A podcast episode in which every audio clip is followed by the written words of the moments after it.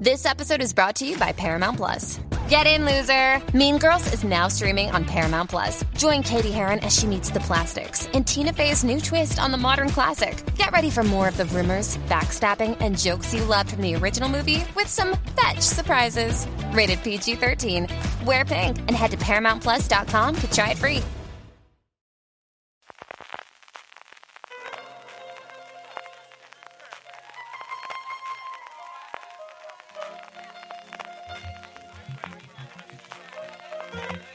Estás escuchando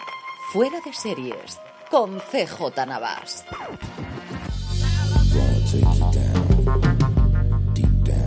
Bienvenidos a Streaming, el programa diario de Fuera de Series en el que un servidor CJ Navas te trae todas las noticias, novedades y comentarios sobre el mundo de las series de televisión. Edición del miércoles 8 de diciembre del 2021. Feliz Inmaculada, feliz día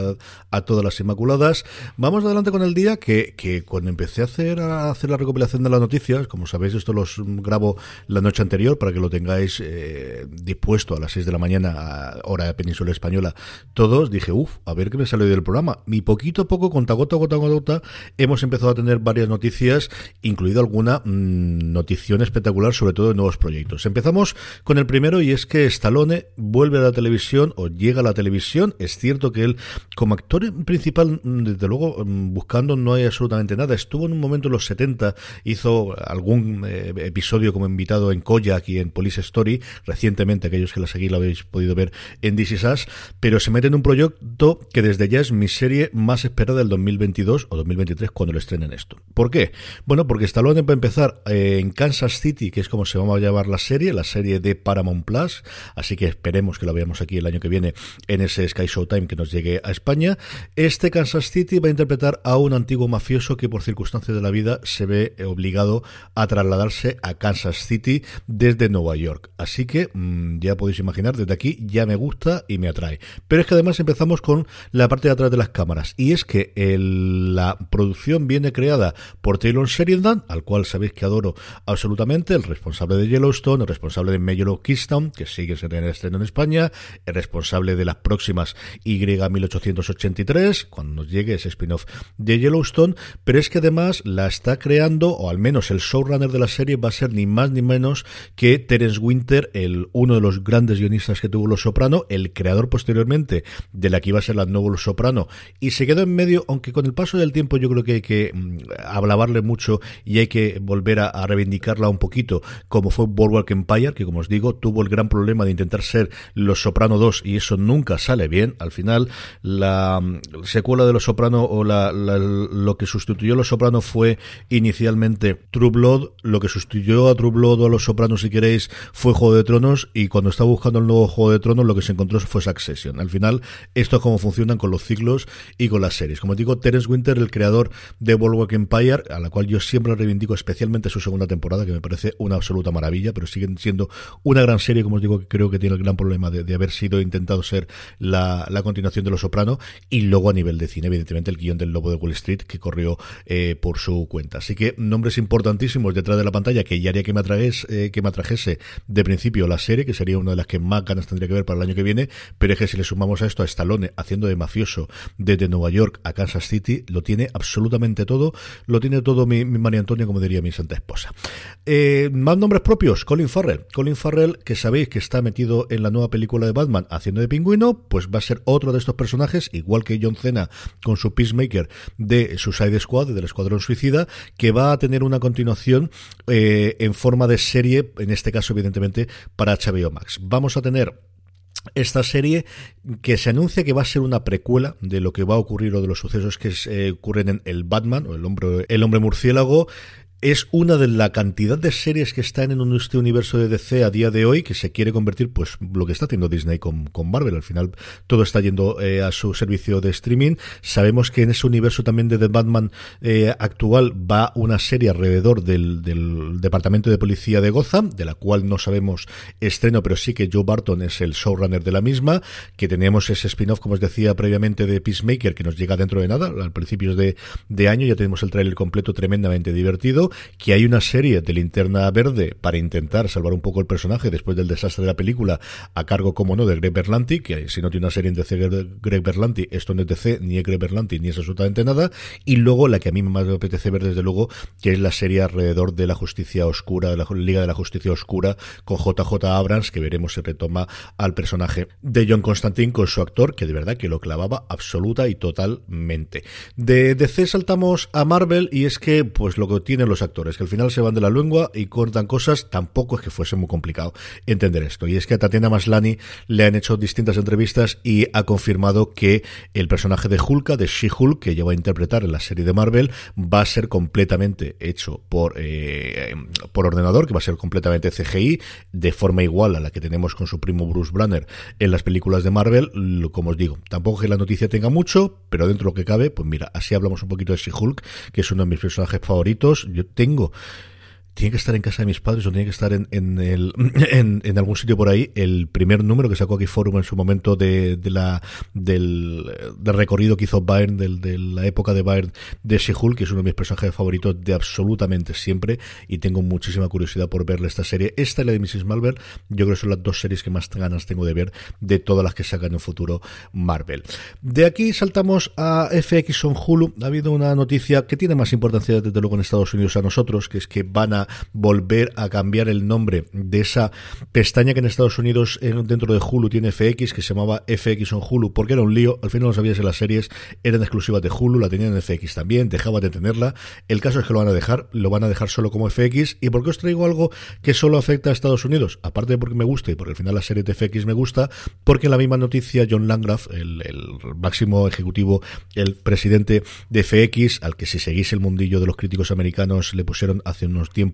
el sobrenombre, el mote del alcalde de la televisión, ha afirmado que van a doblar las series que van a producir al año, realmente el contenido que van a producir al año. Van a meterse en el 2022 a producir 30 programas distintos, 25 eh, ficciones y 5 eh, realities o unscripted, como dicen ellos, que es el doble de lo que estaban produciendo recientemente. Landgraf lleva mucho tiempo pidiendo dinero, más dinero. Ha tenido cosas en las que han gastado mucha pasta este año, mm, que han salido de aquella forma y de aquella manera, especialmente, como hoy El último hombre, a ti te estoy mirando, y otras con mucho menos dinero que han salido especialmente bien, como Reservation Dogs, que si no lo habéis visto, está en España dentro de, de Star, es pues a los aficionados de ese tipo de series cortas, llamarlos comedia me, resisto, y es cierto que tiene momentos hilarantes, pero al final el tono de Atlanta, que además, yo creo que lo he comentado varias veces, el creador de la serie eh, dijo en varias entrevistas que estaba buscando eso, que él cuando vio Atlanta se flipó, le, le, pareció alucinante y quería hacer algo similar para el, el, mundo en el que se movía de las reservas indias, eh, le gustó muchísimo, es una serie mm, eh, fascinante. Netflix, no tendremos eh, algo contar de Netflix. Netflix no tenemos series, pero sí tenemos stand-up y es que van a hacer un festival de stand-up con 130 cómicos, con Kevin Hart, con Amy Schumer, con John Mulaney y sí, con Dave Chappelle, así que los medios americanos ya se están frotando las manos porque van a tener de aquí como 40, 50, 70, 80, 90 titulares, una semanita entero entre la previa, si van a hacer entrevistas o no, qué es lo que dice Chappelle, las reacciones a lo que haga Chappelle, van a tener como mínimo una o dos semanitas para poder hablar. Y hablando de titulares, un titular patrio de una noticia, por otro lado interesante, pero es que los titulares de verdad, por el amor de Dios. El mundo titulaba hoy eh, una noticia diciendo el gran éxodo del streaming, 150 50 millones de personas cancelarán alguna suscripción en el 2022. Es decir, vamos a intentar buscar el número más gordo que podamos encontrar y lo vamos a poner en el titular que al final pinchan. En este caso yo no he pinchado porque lo he leído en el papel, pero mm, es cierto que al final, cuando uno lee la noticia, no es ni de lejos lo más interesante. la noticia recoge un estudio de Deloitte en el que analiza eh, números que realmente son interesantes y, y, curiosos, que es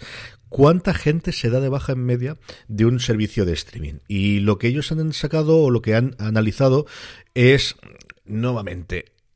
con entrevistas, aquí el problema es que no tengo los números, con entrevistas y al final lo que tú dices a lo que haces después, pues todo cambia, pero como es lo que tenemos y porque me sirve a mí para rellenar un poquito de hueco, vamos a comentarlo, se habla de que en Estados Unidos la gente decía que a lo largo del 2022 un torno un 35% de las personas esperaban eh, dar de baja algunos servicios durante el año que viene. En España eh, la cosa bajaría en Europa, de, de, hecho donde hacen ellos porque no hacen un desagregado por países, aquí bajaría el 25%. Son son números ciertos o falsos? Pues evidentemente, como os digo, solamente ellos tienen el número. Lo que sí es cierto, de lo poquito que yo he podido rascar alguna vez que en alguna conversación he tenido, es que es mucho más alto de lo que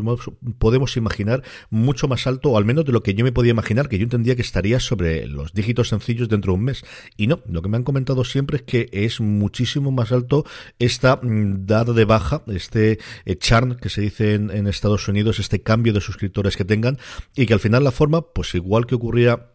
en los primeros tiempos en la telefonía móvil es eh, conseguir más suscriptores, que realmente lo que están a día de hoy, más allá de fidelizarlos, es conseguir más, aunque ya se empieza a ver un pequeño cambio. Y evidentemente eh, todos tenemos en la cabeza esa promoción que lanzó HBO Max con su lanzamiento en España, que ha concluido ya a finales de noviembre, que iba por esa línea, de al final darte la mitad de precio, pero asegurándote que te ibas a quedar ahí, porque en el momento que te ibas, ibas a dejar de tener ese mm, descuento del 50% sobre el precio. Yo creo que por ahí van los tiros para ver si eso realmente afectaba al que la gente se dejase de dar de baja o no. Porque al final, y esta sí que es una cifra importante que da, en la captación de un nuevo cliente, cuando tú sumas la, el marketing, la promoción, todo el coste que tiene todo eso, lo cifra Deloitte en unos 200 dólares. Es decir, que al final tienes que estar más de un añito para que sea rentable. Eso sí, a partir del añito, añito y medio, todo es rentabilidad para las plataformas. Como os digo, números curiosos, os pondré el enlace igual que todos los demás en las sonos del programa, que como siempre os digo, las tenéis si vuestro reproductor es capaz de, tener los enlaces ahí, si no, como siempre, en fuera de series.com lo podéis encontrar en el apartado de podcast, todos los enlaces, porque la, noticia es curiosa y la verdad es que está bastante, bastante bien los números, como os digo, siendo, siendo una pequeña encuesta, siendo una encuesta de Deloitte, sin tener los números reales, que sería lo realmente interesante. Y la última noticia, una cancelación, que la daremos también en la sección que yo tiene con Jorge, como siempre, que es AP Bio, cancelada en Peacock, una serie que duró dos años originalmente en NBC, que la rescató Peacock y que duró dos añitos más, de la cual yo vi alguno en la primera temporada y no me desagradó, pero es una serie que es cierto que luego al final no llegué a seguir demasiado en cuanto a comedia. Trailers, nada, prácticamente nada. La único que os puedo comentar es MacGruber, que es una gamberrada hecha por Will Forte eh, que parodia al equipo A y que parodia a McKeever y de ahí viene el nombre que originalmente era una, un sketch un conjunto de sketch en Saturday Night Live de la que se hizo posteriormente una película en el que hay un montón de gente conocida dentro de la de la propia de la propia película. Tenemos pues a Mickey Rourke tenemos al como digo el protagonista es el propio Will Forte tenemos a Kristen Wick que hace de alguna forma de una de las miembros de su equipo que al menos miembro es la pareja o la que tiene toda esa atención sexual aquí bastante resuelta. Y Ryan Phillip también, que mira vueltas que ha dado la vida el pobrecito mío este, que es un actor que a mí siempre me gustó en su momento. Un montón de gente, Lauren Fishmore también aparece en el propio, en el propio tráiler. Os pondré el enlace también para que lo podáis ver. Es, yo no he visto nada, recuerdo el primer teaser que salió y bueno, pues si os gusta Will Forte, creo que puede ser interesante. En cuanto a estrenos para hoy, poquita cosa, eh, pero interesante. La primera es la tercera temporada de Titanes estrena en Netflix, esta serie que nació originalmente como una de las grandes apuestas de DC Universe, ya tristemente fallecido y pasado a mejor vida, integrado dentro de HBO Max. Yo recuerdo ver la primera temporada que me gustó bastante y luego quizás el gran estreno desde luego es Landscapers, una miniserie hecha en coproducción entre HBO y Sky, eh, la cadena inglesa, eh, que aquí se estrena dentro de HBO Max, en el que los protagonistas, una pareja, mm, descubren unos cadáveres en eh, la parte de atrás en su jardín. El gran atractivo desde luego es ver a Olivia Colman como Susan Edwards, como la mujer, a Colin, eh, a Chris eh, Edwards lo protagoniza David Twills. Yo sé alguna un poquito más, pero no os quiero contar nada más. cuatro episodios solamente de esta miniserie que como os digo se estrena hoy dentro de HBO Max. Y terminamos con la buena noticia y es que tendremos dentro de poco a Nico Ferman de nuevo en nuestras pantallas. Nico Ferman va a entrar dentro de The Last of Us, cada día más interesante. Esta serie, va a interpretar a Bill, que originalmente iba a hacerlo con O'Neill, pero por problemas de agenda, estas cosas que les pasan a los actores, finalmente no ha podido ser, y aunque sea de esta forma, es decir, esto es como cuando entra tu deportista favorito porque se lesionado otro, que nunca quieres que nadie se lesione, pero que, que os diga, eh, todo lo que sea Nico Ferman es bueno, es bien,